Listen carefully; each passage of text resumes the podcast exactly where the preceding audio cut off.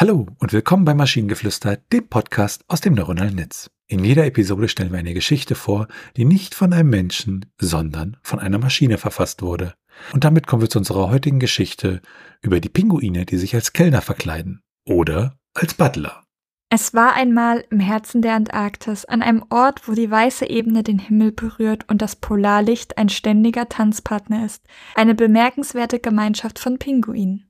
Pinguine, die nicht nur durch ihr schwarzes Federkleid und ihre humorvolle Bauchtanzplatzierung charakterisiert wurden, sondern vor allem durch ihre außergewöhnlichen Einfallsreichtum durchlebt wurden, um zu überleben und zu gedeihen. Unter ihnen war Peng, ein Kaiserpinguin von königlicher Abstammung und Witz. Seine Augen so scharf wie ein Adler und sein Gelächter war so ansteckend, dass sogar die kalten, eisigen Winde wärmer zu fühlen schienen. Peng war etwas Besonderes. Er war nicht nur eine Autorität, sondern auch ein äußerst kreativer Geist, und er hatte eine Idee. Um ihre instabile Nahrungskette zu bekämpfen, dachte Peng, dass sie neue Möglichkeiten schaffen könnten, um effektiver zu sein, und so kam die ungewöhnlichste Idee von Peng als Vision. Kellnern. Arm in Flügel trat Peng vor seine entwirrte Gemeinde und kündigte seine Idee an. Wir werden Kellner werden, rief er. Eine Explosion des Gelächters folgte, bis sie den Ernst in seinen Augen bemerkten. Eine alte Holzkiste, bedeckt mit einer dünnen Schicht aus Schneesalzkristallen, war ihr kostbarstes Erbstück.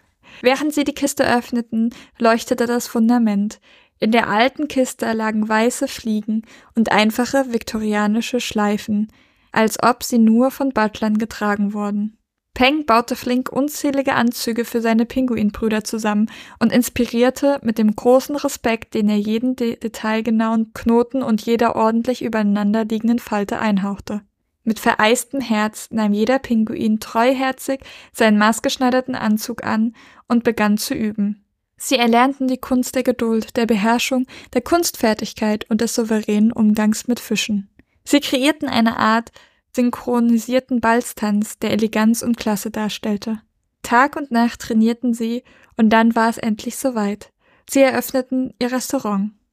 Von weitem konnte man den Schimmer der Polarlichter auf den weißen Wrackjacken sehen und das Lachen der Pinguine hören. Ihre menschenähnlichen Bewegungen und ihr charmantes Wesen zogen eine Horde von verschiedenen Arktisbewohnern an. Säbelzahnhasen, Schneeeulen, erfolglos heimlich rabiaten Eisbären. Es wurde schnell zu einem beliebten Treffpunkt in der Wildnis, der eisigen Ziellandschaft, das Besondere, das von den Pinguinkellnern betrieben wurde. So schufen die Pinguine eine einzigartige Utopie in den Fängen des eisigen Kontinents. Doch sie waren nun nicht nur Überlebende. Sie waren die diskrete Butler, leidenschaftliche Kellner und vor allen Dingen waren sie Erfinder ihrer Realität. Diese charismatische Gemeinschaft von Vogelpersönlichkeiten wuchs in der eisigen Wildnis zu einer Geschichte von Individualität, wie sie aus dem Panda-Aquarell kommender Romanzen bekannt ist. So sehr, dass die Legende der Pinguine, die sich als Kellner oder sind es Butler, verkleiden, zu einer weit bekannten Fabel wurde und unser Herz mit einer Spur von Wärme erfüllt, die selbst das kälteste Eis zum Schmelzen bringen würde. Ach ja, Peng, der Kaiserpinguin.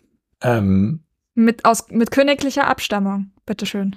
Mit königlicher Abstammung. Ähm, die Geschichte ist witzig, schräg, nicht übermäßig, dass ich sage, sie ist grandios, toll, aber sie hat einen gewissen Unterhaltungswert, aber ich muss sie nicht nochmal hören. Ich finde sie süß. Ich finde, das ist so Kategorie Kindergeschichte, würde ich sagen. Vor allen Dingen wegen den Säbelzahnhasen. Ja, und dass er Anzüge baut, fand ich auch sehr schön und, und naja. Ja, und ich weiß zwar nicht, was ähm, Panda-Aquarell, die aus kommender Romanze bekannt ist, sein soll. Mhm. Aber ich glaube, das muss ich einmal googeln. Ich habe das Gefühl, da habe ich eine, ähm, eine Wissenslücke. Oder es gibt es überhaupt nicht. Doch, garantiert. Ich fand, ich fand den Anfang so schön. Ähm, es war einmal im Herzen der Antarktis an einem Ort, wo die weiße Ebene des Himmels berührt und das Polarlicht ein ständiger Tanzpartner ist. Das ist so dieses, das Polar Polarlicht ein ständiger Tanzpartner. Das war so schön. Ich fand das so ein schönes Bild. Wir müssen theoretisch Punkte abziehen für diese Geschichte, weil wir sowohl Pinguine als auch Eisbären am selben Ort haben. Das ist nach dem Klimawandel. Da geht das. Und wenn ihr Ideen oder Stichwörter habt für eine Geschichte aus der Maschine, zum Beispiel über den Song, der immer Babdadidu, Damdadu geht, dann schreibt uns eure Ideen per E-Mail an info.tnsh.net oder über das Kontaktformular auf der Webseite. Bis zur nächsten Episode von Maschinengeflüster. Bye bye. Tschüssi.